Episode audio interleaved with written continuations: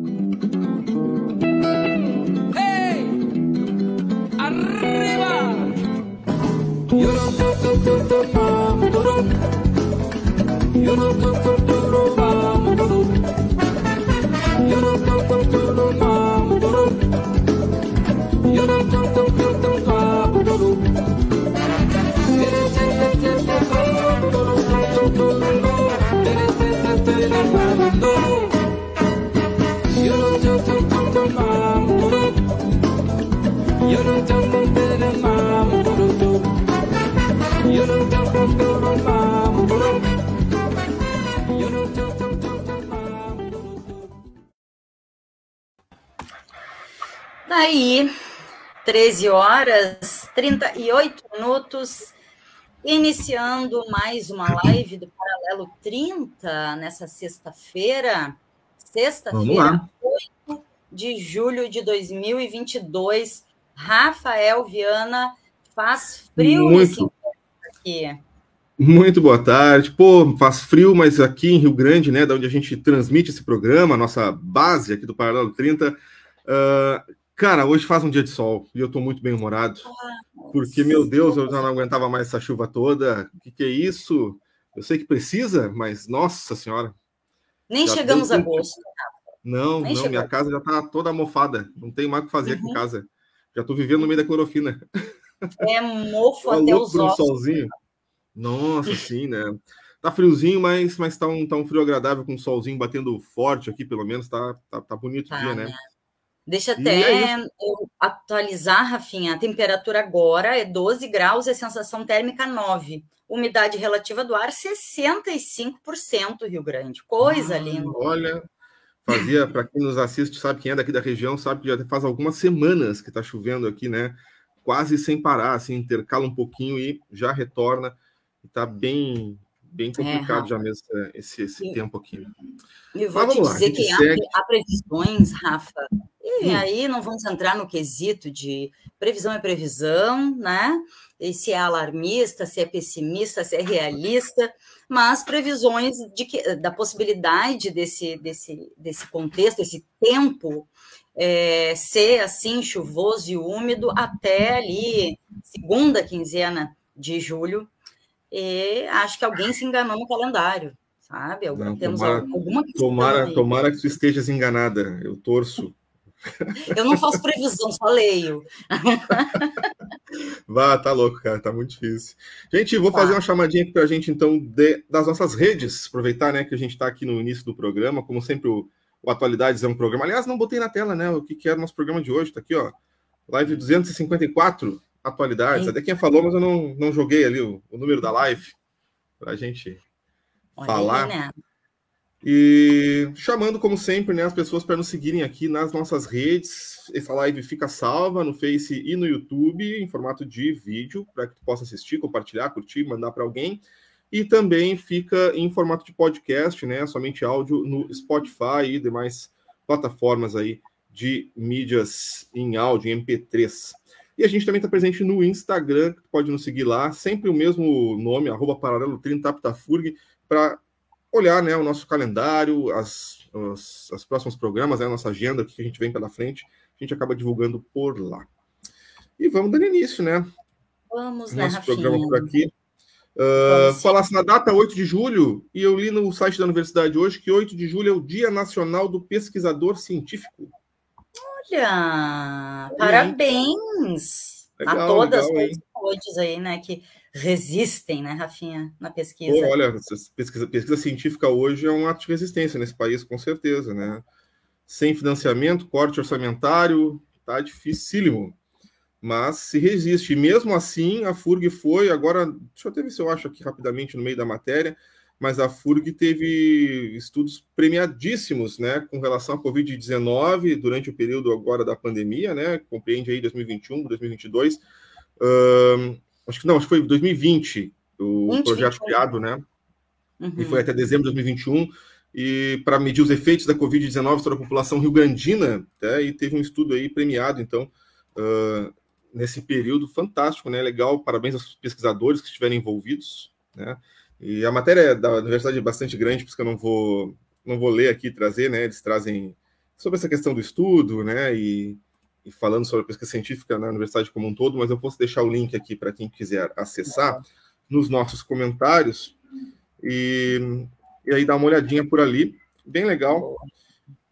Eu acho que a Dequinha falou tudo, né? Um ato de resistência, cara, fazer pesquisa hoje, hoje nesse, nesse país, nesse contexto. E como é importante, né, Rafa? A gente sempre ressalta, né, o, o como é importante a gente ter é, sempre espaço, né, abertura e interesse, né, é, em pesquisas ah, que são fundamentais. A gente viu aí, o Rafa citou é, muito bem a pesquisa feita no período ali da, da pandemia, de início já, é, para conseguir é, mensurar né, os impactos da pandemia na sociedade, que a gente sabe uhum. que são é, bastante significativos, né?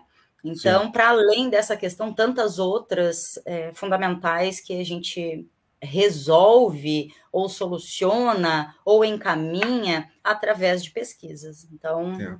um salve aí para essa um, galera que. Um dado aqui, ó, de acordo com os números da Academia Brasileira de Ciências, mais de 95% da produção científica brasileira são realizados em universidades públicas. Aí. Aí a importância de se manter né, o orçamento, o financiamento de pesquisas, né, e das nossas universidades, né, como a FURG e tantas outras aí. Então, é isso, ó o que a gente tem de ciência sendo produzida no país, mais de 95% está dentro da universidade pública. Importantíssimo o papel da universidade. É, Rafa? Um, salve só para o Gilberto Oliveira, que já está conosco ali, nos mandando, mandando salve, mandando comentários ali, mandando o link ali no YouTube. Depois, assim que der, a gente dá uma olhadinha, Gilberto. Obrigadão pela tua colaboração. Fala, boa. Então, Rafinha, eu vou, é, já que a gente comentou aí da pesquisa premiada né, da Universidade Federal do Rio Grande sobre os impactos da, da pandemia da Covid.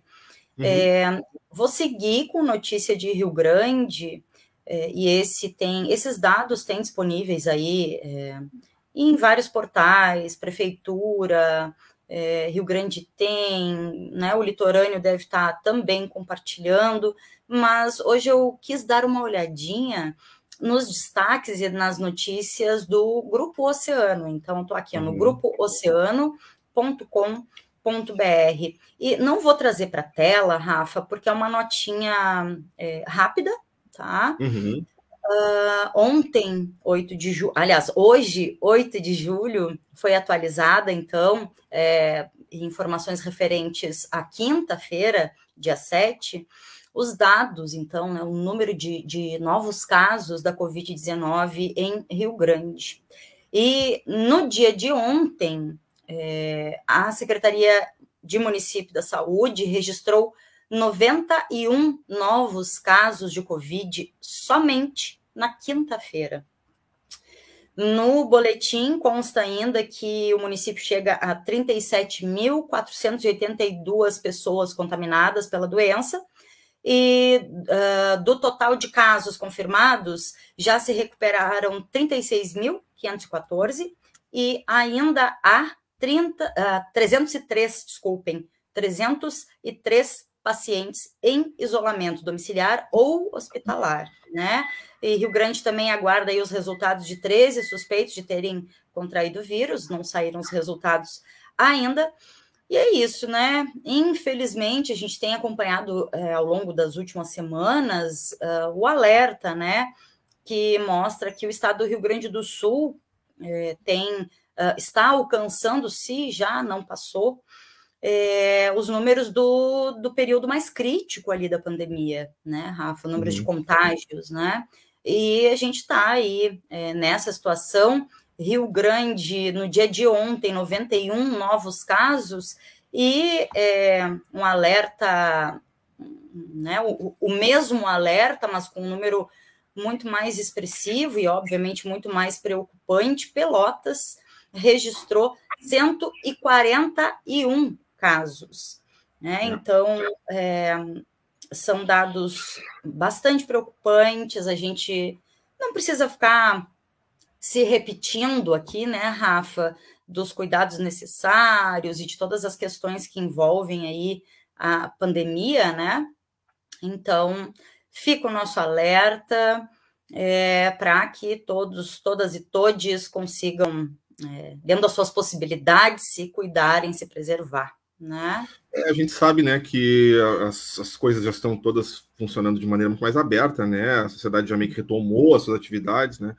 Mas, cara, a pandemia segue aí. Eu sigo vendo muita gente próxima, assim, pegando, né? A gente percebe quando tá próximo da gente, né? Acho que as pessoas às vezes ficam nessa. Ah, não, tá longe, tá, não tá pegando, não, não conheço ninguém. Pô, olha, eu conheço bastante gente. É impossível que tu não conheça alguém que tenha. E a maior parte das pessoas, às vezes, não sabe que tem porque não testa. Né? Tá tendo, claro, sintomas gripais fortes e que muitas vezes são bem resistíveis em casa para uma pessoa jovem e boa de saúde, né? E pega uma pessoa, por exemplo, como eu, que costumo praticar exercícios físicos, né, e tenho, sei lá, na faixa dos 40 anos, não é tão preocupante assim o sintoma gripal que eu tenho, poderia ter tido, mas se eu não testar e não souber que é Covid, o risco de eu estar passando essa doença para uma pessoa que tem, uh, vai ter, né, uh, complicações muito maiores e que pode vir a precisar do sistema básico de saúde, né, e, e acabar indo parar no respirador, alguma coisa assim, é muito grande. Uhum. Então, gente, pelo menos assim, ó, se tu tá com sintoma gripal, mesmo que não seja muito forte, dá uma testada, descobre se é, se for Covid, cara, só que em casa e não sai, porque daqui a pouco tu vai estar tá sendo responsável pela morte de outra pessoa simplesmente pela tua negligência aí, né, com forma como tu trata o teu sintoma gripal. E vamos ser sinceros, né, gripe não é bom passar para ninguém, nem se for anormal, né? Não. em casa, né, cara? Tipo, né? Então, assim, não passa nem resfriado. Se puder não passar nada para ninguém, não passa. E, e, é isso, né, Rafa? A gente sempre traz aqui, né, as, as, as críticas e a análise desse contexto que a gente está vivendo, desse, desse momento político, uhum. econômico, que é aí o, o, o neoliberalismo, que tem dessas, dessas facetas, né? É, o período de isolamento, né, o de distanciamento social agora é de sete dias, né, e geralmente é, as pessoas vão é, diminuindo a importância, né, uhum. parece que se o risco de morte ele uh, é menor, né, e graças à vacina, Uhum. A gente teve aí, uh, acho que tu trouxe a notícia na semana passada ou retrasada, né, do, é, infelizmente, de um cidadão de, de, do município do Rio Grande que fugiu do atendimento, que não quis vacinar e acabou é, falecendo. Uhum. Então, a gente reforça a importância das vacinas, que diminuíram é. o risco é, de morte, né, ou de complicações uhum. graves, mas uh, ainda é importante que a gente se cuide, né? Não dá para deixar aí o, o, a lógica, né, do neoliberalismo levar a gente junto, e faz isso, né? É, arrastar a gente junto e diminuir a importância do cuidado com a gente, com os outros. Não é gripezinha, não é bobagem, né? Então. Com certeza. Olha, e levantando esse alerta sobre vacina, né, que a gente está falando aqui da Covid, vou trazer sobre outras áreas de saúde, né, outras uh, doenças aqui. Eu estava lendo o site do Sul 21 e eles trazem, vou até jogar aqui um, um bannerzinho na tela, ó. Eu vou tentar botar a matéria aqui para a gente ler. Uh, mas eles falam isso, ó, queda na cobertura vacinal de crianças acende alerta em Porto Alegre. A cobertura vacinal contra poliomielite em 2021 foi de apenas 48% e ainda mais baixa contra sarampo, cachumba e rubéola, que são doenças né, que já deveriam uh, estar uh, praticamente erradicadas, né, para pensar na questão de cobertura uhum. vacinal. E hoje a gente tem um, um processo muito forte, um movimento né, muito grande anti-vacina acontecendo, né? E isso é muito preocupante. Deixa eu trazer aqui a, a matéria para a gente dar uma olhada. Uma notinha uhum. rápida, né? Então tá aqui, ó. Ah, as coberturas vacinais de crianças apresentam queda em Porto Alegre desde 2015. Na, na última segunda-feira, dia 4, a Sociedade Brasileira de Pediatria alertou para redução nas imunizações no Brasil, acentuada durante a pandemia, apesar da oferta universal de vacinas por meio do Programa Nacional de Imunizações. A queda nas coberturas vacinais é calculada a partir das doses administradas em crianças menores de um ano. Em 2020, a cobertura vacinal por grupo-alvo para poliomielite foi de 75,8%. E para a segunda dose de tríplice viral contra sarampo, cachumba e rubéola, administrada nas crianças aos 15 meses de vida, foi de 62,7%. Em Porto Alegre, a cobertura para poliomielite em 2020 foi de 79,3% e apenas 48,4% em 2021. Uh, Para a primeira dose da vacina tríplice viral, a cobertura ficou em 73,8% em 2020 e 55% em 2021. Para a segunda dose da tríplice viral, o percentual ficou em 64,5 em 2020 e 43 em 2021. Os dados são muito abaixo do preconizado como meta pelo Ministério da Saúde, que é de 95% de cobertura para garantir a proteção individual e coletiva, e não colocar o país ou a cidade no mapa dos locais com risco de retro, uh, reintrodução dos vírus causadores de doenças como a poliomielite e o sarampo. Dados de 2022 estarão disponíveis apenas no final do ano. Uh, e aí eles trazem ainda aqui informação sobre o sarampo. Né? Em 2016, o Brasil recebeu a certificação da eliminação da circulação do vírus do sarampo. Porém, apenas dois anos depois, em 2018, foram confirmados 10 mil, mais de 10 mil casos da doença. E em 2019, o país perdeu a certificação de zona livre do vírus do sarampo, com a confirmação de 20 mil novos casos de sarampo. Em 2020, foram confirmados mais de 8 mil casos. Em 2021, foram registrados dois óbitos em menores de um ano no Amapá. Em Porto Alegre, a equipe de vigilância de doenças transmissíveis uh, realizou a investigação de 27 suspeitas de sarampo entre moradores da cidade no ano de 2020, com a confirmação de cinco casos e cinco suspeitas em 2021, sem confirmação de casos no ano passado. Em 2022, houve cinco notificações de suspeitas no primeiro semestre, com três casos descartados e dois com investigação em andamento. Eles dizem: doenças como sarampo e a poliomielite são graves, podem derivar em sequelas e complicações e até levar ao óbito, mas são totalmente preveníveis com vacinas. Explica aí Benjamin Reutemann, que é diretor adjunto da Vigilância em Saúde da capital em Porto Alegre. Ele lembra que a população tem garantia a oferta das vacinas no calendário oficial e a Secretaria Municipal de Saúde mantém à disposição as vacinas nas unidades de saúde. Gestores de saúde, representantes de entidades e instituições setoriais tem se debruçado sobre as causas da queda acentuada nas coberturas vacinais. Entre as possibilidades avaliadas estão a dificuldade de acesso, horários restritos de atendimento, uh, sensação de proteção pelo êxito alcançado pelo PNI, com altas coberturas até alguns anos atrás, e a baixa ocorrência de casos, além, é claro, da disseminação de informações falsas. Bah. Que a gente sabe que tem muito, muito, muito poder hoje em dia. Né? Bastante. Um, eu fico curioso e gostaria, acho que daqui a pouco fica aqui uma proposta para a gente pensar, né, fazendo reunião de produção durante uhum. o programa, de saber quais são esses dados aqui em Rio Grande, né, da gente tentar chamar, quem sabe, alguém da Secretaria de Saúde, né, alguém responsável aqui em Rio Grande pelo calendário vacinal e para ter esses dados, uhum. para a gente bater esse papo e ter uma ideia se se há uma redução expressiva também, para a gente ver se isso daqui a pouco é um caso mais expressivo em Porto Alegre por ser uma capital, tu tens um, um, contingente maior de pessoas, né? Ou se realmente isso se mostra aqui em Rio Grande também. Então, quem sabe a gente tentar uh, agilizar um programa, né? Alguma coisa aqui, um bate-papo com o pessoal Ótimo. da Secretaria de Saúde aqui de Rio Grande, né? Fazer esse, esse levantamento, acho que é importante, né? Mas muito preocupante, muito preocupante essa, essa notícia, esse levantamento em Porto Alegre. E doenças que não tem mais por que a gente estar tá se incomodando, né? Num período pandêmico como a gente está hoje, que sabe, vivemos né, o levante de novos vírus, novas uh, bactérias, sabe, novas uh, frentes para serem enfrentadas aí no campo da saúde, a gente ainda está se preocupando com coisas que já deveriam estar erradicadas, né? Ou já deveriam estar controladas, pelo menos. É, é isso, né, Rafinha? É a epidemia da desinformação é. Essa resiste e parece que não encontraram a vacina ideal uhum. ainda, Rafinha. É. outra aqui. doença que tem tido, desculpa, só para complementar, outra não, doença que tem tido muita, muita preocupação né, pelos órgãos de saúde é a dengue, que é uhum. um. Cara, tá aí desde sempre, sabe? Todo mundo sabe como funciona, né? O que, que deve ser feito para evitar a proliferação do mosquito da dengue, e mesmo assim as pessoas ignoram por completo sabe? É. E tem retornado muito forte em diversos municípios aqui no nosso estado. A gente tem alerta de doença passagem também aqui em Rio Grande. E não sei o que, que passa na cabeça das pessoas, cara, que não.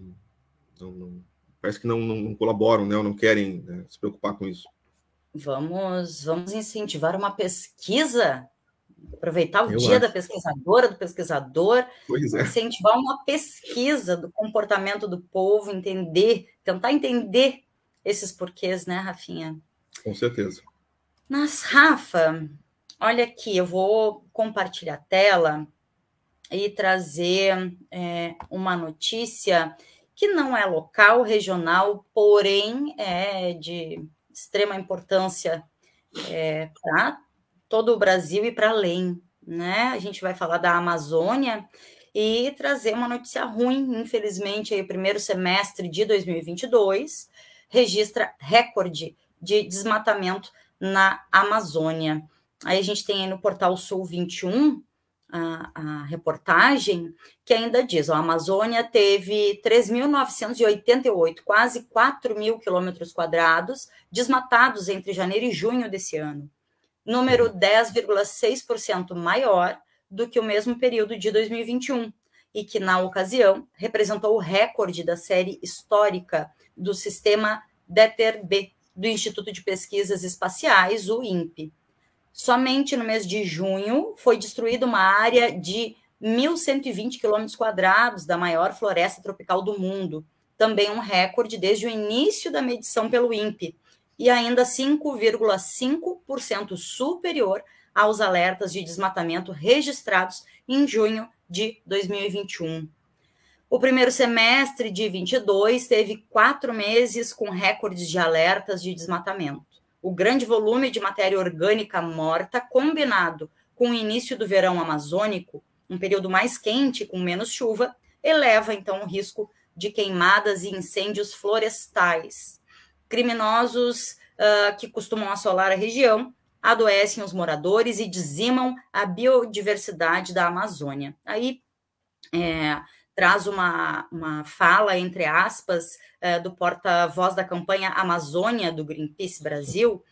Ele diz: é mais um triste recorde para a floresta e seus povos. Esse número só confirma que o governo federal não tem capacidade nem interesse de combater toda essa destruição ambiental, seja por ação ou omissões o que vemos é uma escalada inaceitável da destruição da floresta e do massacre de seus povos e defensores, critica então Rômulo Batista, repetindo, porta-voz da campanha Amazônia do Greenpeace Brasil. Pela primeira vez, o estado do Amazonas lidera a lista é, dos que mais desmataram no primeiro semestre, com 1.236 quilômetros quadrados, ou 30,9% do total. Em segundo lugar, o Pará, com 1.105 quilômetros quadrados, ou 27,7% do total, e seguidos, então, por Mato Grosso, com 845 quilômetros quadrados, que seria equivalente a 21,1% do total. É, finalizando ali, o porta-voz do Greenpeace destacou que, em meio ao cenário da destruição da Amazônia, o Congresso ainda avança em pautas preocupantes, como o projeto de lei 2633 de 2020, que anistia grileiros, e ainda uh, o PL 490 de 2007, que abre terras indígenas para atividades predatórias. Batista, finalizando ali, afirma que, ao invés dos parlamentares estarem focados em conter os impactos da destruição da Amazônia sobre a população e o clima, no combate ao crime que avança na floresta e que não só queima nossas riquezas naturais, mas também a imagem e a economia do país, ao invés, então, de é, trabalharem nesse sentido, eles tentam aprovar projetos que irão acelerar ainda mais o desmatamento, os conflitos no campo e a invasão de terras públicas. Nosso país não precisa da aprovação destes projetos. O que precisamos é de vontade política para avançar no combate ao desmatamento queimadas e grilagem de terras. Ponto. E muito bem é, colocado esse ponto final. Uhum. É, muito triste a realidade que vem só piorando, né, Rafa, do é. nosso clima, do nosso meio ambiente e né, da nossa maior riqueza natural aí, a Amazônia, é, chegando aí, passando recordes vistos até hoje de desmatamento. Tá. Olha, é, é difícil, né? Como esse, esse último governo facilitou, né, para a grilagem, para o desmatamento, né?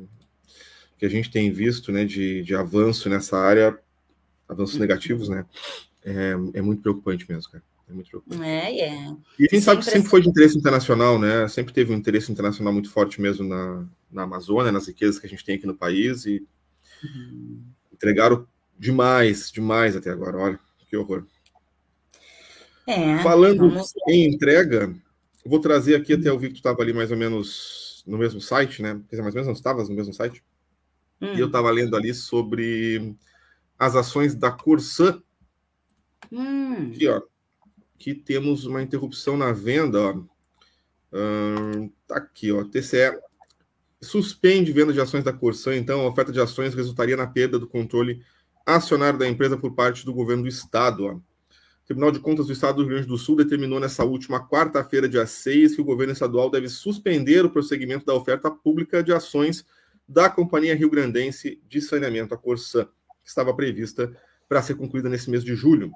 Segundo a decisão, o TCE acolhe o posicionamento do corpo técnico do órgão e do Ministério Público de Contas de que a oferta pública de distribuição primária e secundária de ações ordinárias não pode ocorrer sem a promoção de fundamentadas correções na modelagem econômico-financeira adotada para a desestatização da entidade.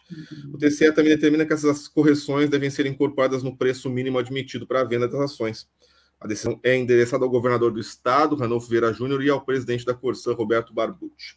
A privatização da Corsã foi autorizada pela Assembleia Legislativa em agosto de 2021, 2021 que estava previsto para ocorrer por meio de oferta pública inicial de ações. A partir, então, né, do IPO, a, o Estado passaria a ter cerca de 30% das ações da empresa, deixando de ser acionista controlador para ser acionista de referência. A expectativa do governo era concluir o processo nesse mês de julho. Uhum. E aí, para onde vai isso? Não sabemos. Pois é, né, Rafinha? Não sabemos, não sabemos. É, isso. Deveria ficar com o povo, né? É. Nós veremos, né? É, com todos os, os meshes, melindres, ajustes feitos pelo até pouco tempo governador e hoje uh, atualmente aí já como pré-candidato, né, ao governo novamente. É, ele fez é, muitos malabarismos para conseguir driblar aí a população, evitar que a população participasse ativamente né, desse processo. Então, é, temos que ficar assim, né, de, de, olhos bem abertos para entender o que está acontecendo com a Corsã, que é, é nossa, é, é do, do, do povo, né? E quanto mais se privatiza, a gente já cansou de trazer aqui, de perceber em municípios que isso aconteceu, o, o que ainda está acontecendo, que o serviço é, diminui muito a qualidade e fica mais caro. Né? Com certeza. Então... Aí, do, do, fazer a mesma fala que eu sempre faço, né? Se não desse lucro, que eles têm essa, esse discurso, né, de que ah, essas estatais são uh, deficitárias né, economicamente para o Estado, que dá muito prejuízo e que não dá o lucro que deveria dar. Se não desse lucro, acionista empresário rico não estava comprando ação. Tá? Os caras é. não estariam comprando a empresa. Porque esse tipo de gente não trabalha com pensando em perder dinheiro com caridade. Os caras não estão comprando a Corsã, não compraram a CE, porque acham que, ah, vamos tirar esse encargo do governo do estado do Rio Grande do Sul. Não, cara. Não, os caras estão comprando porque é lucrativo. Estão comprando porque é um negócio. Né? E é um negócio que nós estamos perdendo que o governo do estado está entregando para a iniciativa privada e que nós estamos perdendo um lucro, lucro esse que poderia ser utilizado em áreas como saúde, educação e tantas outras dentro do nosso estado. Né? É isso, então, assim, né? existe lucro, sim, ele é óbvio, só não enxerga quem não quer, né? E está sendo entregue para iniciativa privada. Esse dinheiro está indo embora para outros países, cara, para essas empresas aí, sei lá, mas multinacional, tu nunca mais vai enxergar a grana, né? Que está sendo produzido é. aqui. E não vai ser investida na nossa educação, na nossa saúde em lugar nenhum. Deveria, né? Mas não vai. Rafa, eu vou trazer, eu ia trazer algo é, mais em função das eleições e, e, em âmbito nacional, mas passei os olhos por uma notícia de Rio Grande que deu um quentinho aqui no coração. Eu vou trazer, tá? Traga. É, olha aqui o que o Litorâneo publicou. DJ Rio Grandino é indicado ao DJ Awards do Rio Grande do Sul 2022.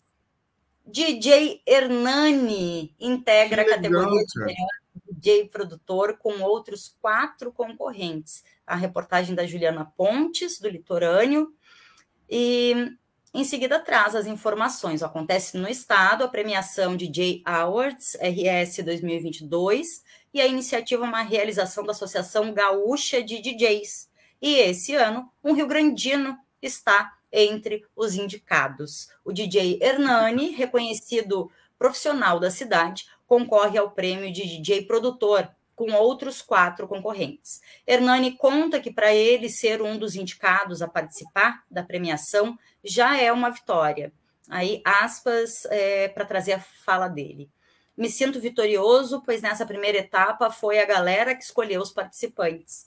Tinham pessoas que são referência a nível nacional, e eu estar concorrendo com certeza é uma grande conquista. Que legal. O DJ o DJ Rio Grandino tem 40 anos e trabalha com música há 22 anos. Na área da produção musical, atua desde 2010 e em 1998 ele iniciou a carreira em uma equipe de som, subiu de cargo e até se tornou DJ residente de uma boate. Porém, seu foco sempre foi os eventos particulares, a área em que mais trabalha até hoje experiente no assunto, ele comenta o que entende por ser DJ. Aí, abre aspas novamente, fala do Hernani. Ele diz que ser DJ, na minha opinião, é saber colocar a música certa, na hora certa, no momento certo, entender o público e fazer a leitura correta. Fecha aspas. E aí, finalizando a, a nota, a matéria, o, informa ainda que o DJ Awards RS 2022 encerra suas votações no dia 11 desse mês, daqui uns diazinhos, gente. E na sequência acontece então a premiação em Porto Alegre no dia 13 de julho. Parabéns para o DJ Hernani, coisa boa. É, quem trabalha com música em Rio Grande, é, que já não passou aí é, com o Hernani fazendo sonorização e ele está aí já há mais de uma década trabalhando aí na produção como DJ. Parabéns, né, para o Hernani e que quentinho no coração para Rio Grande, né? Rio Grande que sabemos nós que é a cidade da música e ninguém tasca, né, Rafa? É verdade. É verdade. É, tá aí, tá aí. Muito, bem representados estamos. Muito legal, parabéns, então, Hernani, aí, valeu. Representa a gente mesmo, que massa, cara. Então, torcendo para ele ganhar agora aqui, já estou na, na torcida. Vamos Também trazer esse torcida. título para a cidade. Isso que aí, massa. Rafinha. Fazer um informe rapidão aqui, dois, da, da universidade. Primeiro, falar aqui ó, que a FURG está realizando o segundo Fórum Patrimônio, Preservar e Conservar, Uh, preservar e conservar para quem, para que e como. Que é um evento que acontece agora na semana que vem, mas que ainda está com as inscrições abertas, tá? Então, a FURG, através do Laboratório de Arqueologia do Capitalismo, deixa eu trazer na tela aqui, para quem uhum. quiser uh, ler.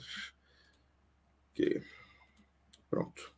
Através do Laboratório de Arqueologia do Capitalismo e com parceria da Diretoria de Arte e Cultura, da Pró-Reitoria de Extensão e Cultura, realiza o segundo Fórum Patrimônio Preservar e Conservar, para quem, para que e como, que acontece nos dias 11, 12 e 13 de julho, nos turnos da manhã e tarde, no prédio da Receita Federal, aqui em Rio Grande. O fórum tem por objetivo propiciar um espaço de reflexão crítica sobre o patrimônio cultural na cidade do Rio Grande, fomentado uh, o debate sobre sua diversidade, democratizando informações de políticas e ações de preservação, bem como instrumentalizar a comunidade para que cada pessoa possa ser um agente participativo nos processos democráticos que permeiam os diversos grupos sociais. Então, além das palestras com vários convidados, na programação, que está disponível na página da universidade, uh, né, no arquivo ali embaixo, constam oficinas, exposições uh, no mercado público e na Receita Federal, na Fototeca Municipal, também no Ponto de Cultura Arte Estação, mostras de trabalhos acadêmicos no formato de banners e a convocatória fotográfica O que é Patrimônio Cultural. No encerramento do evento, na quarta-feira à tarde, o músico e compositor Luiz Mauro Viana fará a abertura do Fórum de Discussão da Setorial de Patrimônio Cultural, Material e Imaterial do Conselho Municipal de Cultura do Rio Grande, com a participação aí de diversos artistas presentes. Além da FURG, realiza um evento o Conselho Municipal de Política Cultural e o coletivo, eu não sei pronunciar isso aqui, Minemos, com a parceria é. do Instituto de Arquitetos do Brasil, tá? E diversas outras entidades. A inscrição para o evento é gratuita, tá? Pode ser feita pelo site que a universidade disponibiliza aqui até o dia 11 de julho, é segunda, se não me engano. Mais informações podem ser obtidas pelo e-mail setorial.patrimônio.rg.gmail.com, está aqui, ou através do Instagram e Facebook aqui que a universidade disponibiliza. Eu vou deixar essa notícia, esse link da notícia, aqui nos nossos comentários da live. Quem tiver Ótimo. interesse, é só clicar no comentário ali, na, no link, que vai te direcionar direto para a página que eu estou olhando aqui da universidade, ó. E aí tem ali os links para tu te inscrever e ali embaixo tem a programação, né? Com um PDFzinho para tu baixar e tu veres tudo que vai acontecer. Acho que vai ser bem legal. Vale a pena dar, para quem se interessa pelo tema, né? Se inscrever, é gratuito. Ainda uhum. dá tempo, agora na semana que vem. Achei que era um evento massa. E resolvi é. trazer rapidamente, só para a gente ter uma ideia aqui, né? Informar, a universidade fez uma nota essa semana sobre a questão da adequação dos canais de comunicação durante o período eleitoral. Tá? Uhum. Então, as orientações vão ser seguidas até o dia 2 de outubro, ou até o dia, né, prorrogação até o dia 30, no caso de segundo turno. E essas instruções né, são passadas né, diretamente do governo federal para todos os entes, né, entidades uh, que né, compõem né, o quadro administrativo né, do governo, isso inclui a FURG.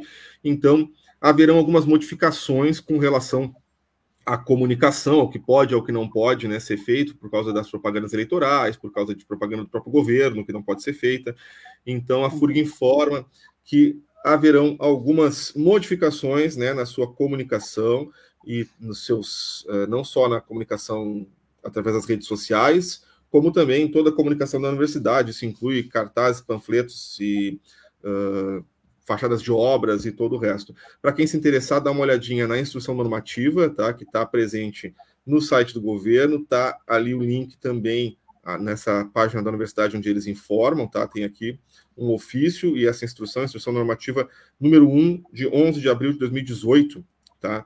Uh, eu não vou trazer aqui todas as modificações e o que, que vai acontecer, porque são diversas, né, que são necessárias adequações serem feitas para o período eleitoral, mas a gente sabe que existe, né, um, como sempre, todo, todo ano de eleição é assim, tanto no âmbito do município né, quanto em eleições federais, que existem algumas modificações necessárias que devem ser feitas pelos veículos de comunicação para se adequarem, então, principalmente quando eles são veículos vinculados né, ao governo, né, à administração pública, que é o caso da Secretaria de Comunicação da nossa universidade. Tá? Então fica este informe de que as coisas vão acontecer assim até o final das eleições. Importante, Rafinha. E eu vou trazer, são 12h15, acho que dá tempo, Rafa, é, uhum. Eu estou deixando essa sobre as eleições aí, não que não seja importante, é, mas estou achando outras notícias e informações que têm aí, acho que uma, uma relevância, uma, uma urgência maiores, como essa aqui. Ó, Rafa estava falando das vacinas mais cedo, né, Rafinha? Uhum. E a gente fala agora também da vacina contra HPV, tá?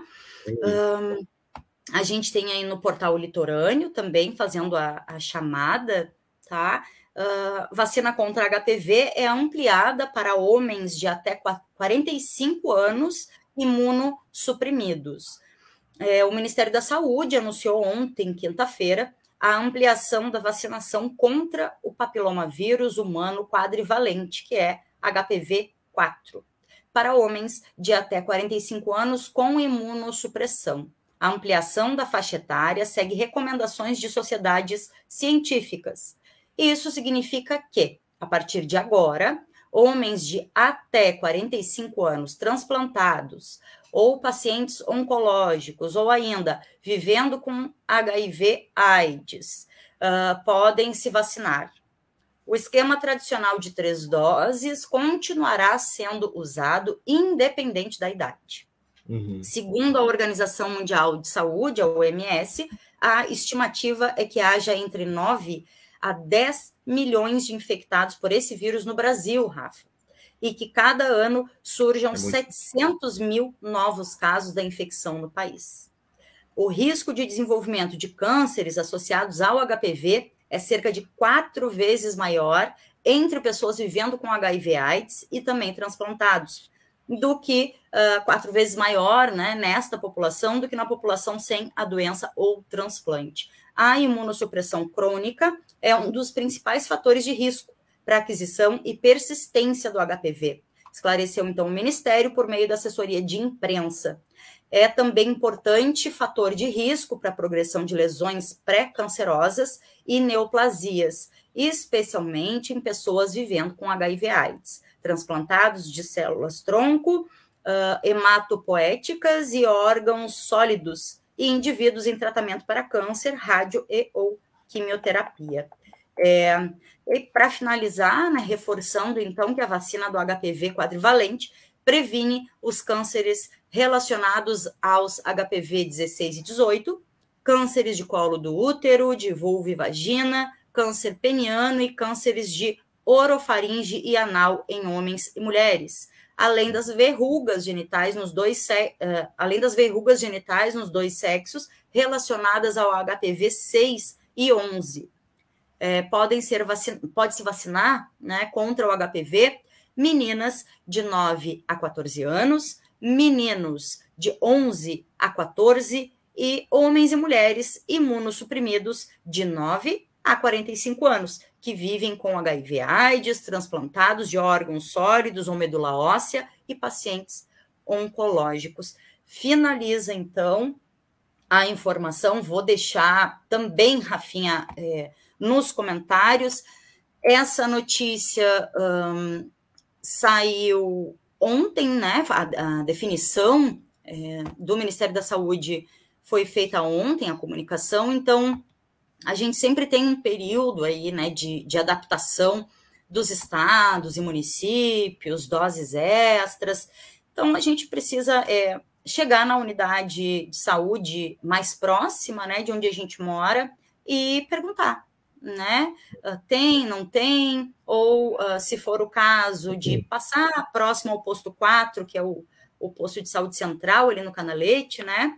Perguntar também a respeito da, da vacina da HPV, e é importantíssimo vacinar também é, para prevenir a HPV e todas as complicações que podem vir, sim, é, através da, da transmissão, né, Rafa? Com certeza. Pô, importantíssimo. Rafinha, olha aqui, são 2h19. Será que eu trago? Acho que eu trago agora a, a notícia sobre é, as eleições ou as possibilidades. Envolvendo... Vamos trazer essa para encerrar. Vamos trazer essa para encerrar Pode o programa. Ser. Pode, claro.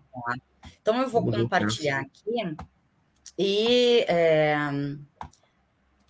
como é a frase que tem sido muito dita, quem nos conhece sabe, né, Rafa, é, que a gente gosta de dar uma problematizada por aqui. Então, eu trouxe é, uma matéria da CNN, e isso foi é, por querer, né?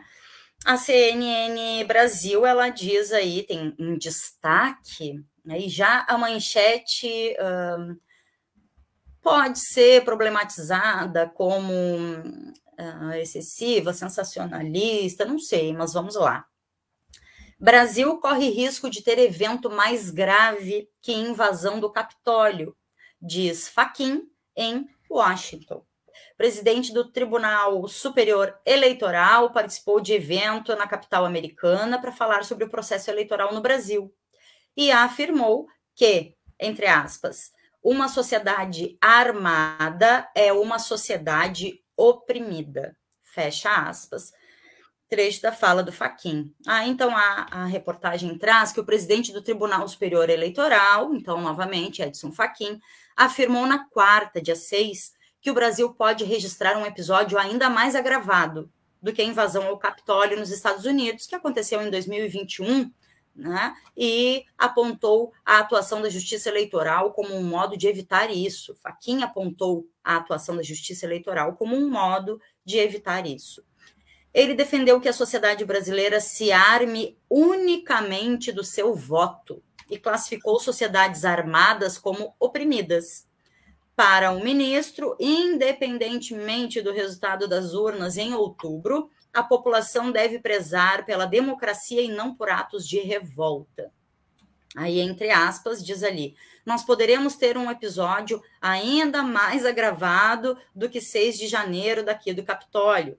Fecha aspas. Disse uhum. durante evento realizado pelo Wilson Center em Washington, nos Estados Unidos, onde esteve para falar sobre o processo eleitoral no Brasil. O evento ao qual ele se refere, Faquin se refere, foi realizado por apoiadores do ex-presidente Donald Trump, que invadiram um dos principais símbolos do poder no país em resposta à derrota do candidato conservador nas eleições presidenciais.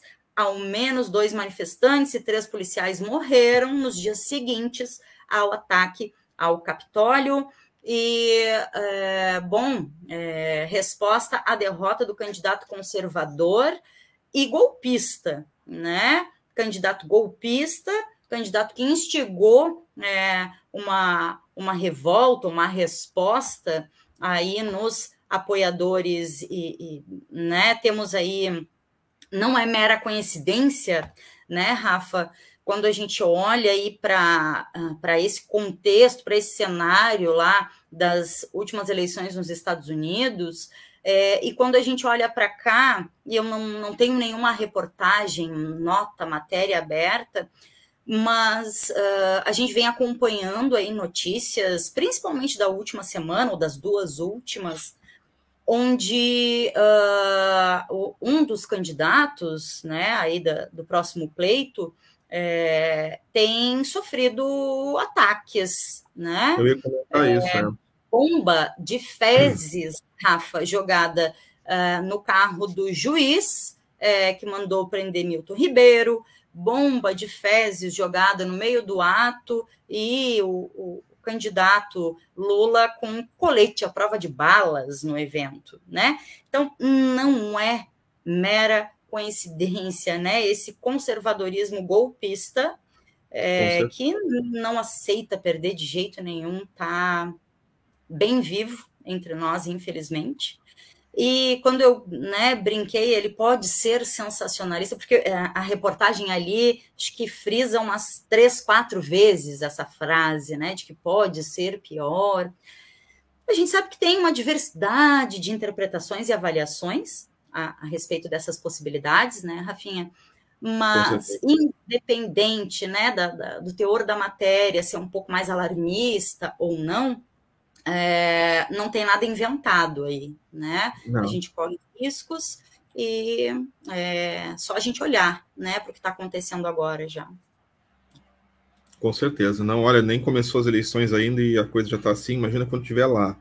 E eu acho que essa previsão, né, de que as coisas vão ser complicadas na nossa eleição aqui, da maneira como foi no Capitólio dos Estados Unidos, é muito acertada. Talvez realmente seja bem mais até. Uh, esses alecrim dourado que a gente sabe que votam no Bolsonaro aqui não sabem perder.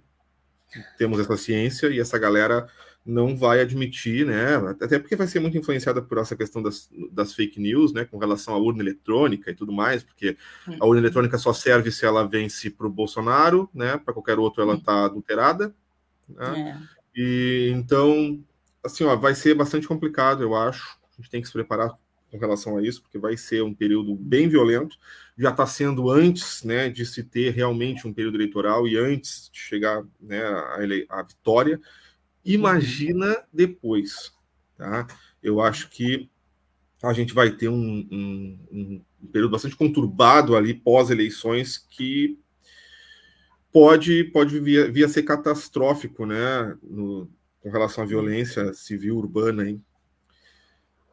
Torcemos para que não hajam, né, uh, não hajam mortes e feridos como houver nos Estados Unidos, mas uh, o, prognóstico é de que, com certeza, as pessoas vão se revoltar. É. Isso é bastante complicado. E nós tivemos aí na, na eleição passada aqui essa essa ameaça também, né, Rafa, à democracia, à independência dos poderes, é, muito ataque ao processo eleitoral também, é, caso o resultado fosse diferente do que é. o resultado que tivemos, uh, o hoje presidente, na época candidato, e seus apoiadores, é, algumas outras instituições, poderes também se, se colocando dessa forma, que não aceitariam, né? É, bem, é bem como, como tu colocou, né, Rafa? Tá, então foi legítima a eleição, porque o resultado foi favorável né, a ele, a eles, e por que não será legítima a próxima, né? É, então. É, é, não tem pé nem cabeça. A gente sabe que muitos e muitas se amedrontaram, sim, e não no sentido de ficar atento, alerta, é, né, compreendendo a gravidade, mas é, se amedrontaram no sentido de se aliar uh, com a justificativa de uh, para evitar um mal maior, para evitar algo mais grave, e não, né? É só a gente olhar a gravidade desses três anos e tanto que a gente está aí, é, de novo, sem precedentes, né? É. Então, vamos lá. Segurando é. firme, Rafinha. 2,27. 28 agora. Muito medo, muito medo. Vamos lá, então. 2h27, 2h28, dissesse, né? Vamos se encerrando 28. por aqui. Acho que é isso.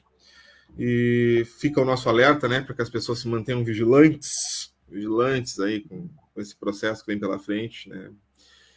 Vamos lá, mas não há o que se fazer. Também não vamos nos michar, porque também nós não vamos deixar a nossa eleição seja ela qual for, porque tem uma coisa que a gente defende aqui, é democracia, né? Uhum. Aceitamos, por mais que não gostemos do atual candidato, sabemos que ele foi eleito, né, numa eleição que para nós foi justa, né? Foi justa no sentido de que as pessoas votaram em sua maioria nele e ele venceu. Nenhum de nós aqui está dizendo que a urna foi adulterada para eleger Bolsonaro, uhum. tá? Não. O que esperamos é, justamente em contrapartida disso, eleger né, Lula agora, no próximo pleito, da mesma maneira com maioria na urna e sem discutir a veracidade desses votos, né? Porque a gente sabe que a urna funciona. E não vamos nos mexer para essa galera que vai tentar nos botar medo, na verdade. A gente sente medo, mas não vamos nos mexer, né? Vamos com medo mesmo, vamos enfrentar, vamos para o enfrentamento, porque não vamos deixar isso acontecer e tomarem o nosso país de assalto, simplesmente gritando, né? Porque acham que ou eles ganham ou eles ganham e deu. Não vai ser assim, pode ter certeza. Não vai, não, não vai. Deixar. É isso. Essa é a legítima situação de estar tá com medo, vai com medo mesmo. Né? É, é isso aí. Como não ir. Com certeza. Gente, Rafa. um bom final de semana. Uhum. Muito bom. Vamos embora por aqui, vamos ficando com esse programa. Vou deixar aqui as nossas redes de novo, para quem sempre né, puder aí, curte, compartilha, manda adiante. Tá ali embaixo. E segunda-feira a gente está de volta com mais programa aqui do Paralelo 30. Temos Carlos Machado, grupo do Observatório dos Conflitos, na segunda-feira conosco. Logo, logo eles já estão nos enviando a pauta para a gente divulgar nas redes sociais. E é isso. Valeu, daqui. É isso. Sextou e bom final de semana, né, Rafa? Sextou, vamos embora. Bom final de semana. Valeu. Beijos, gente. Até segunda. Valeu.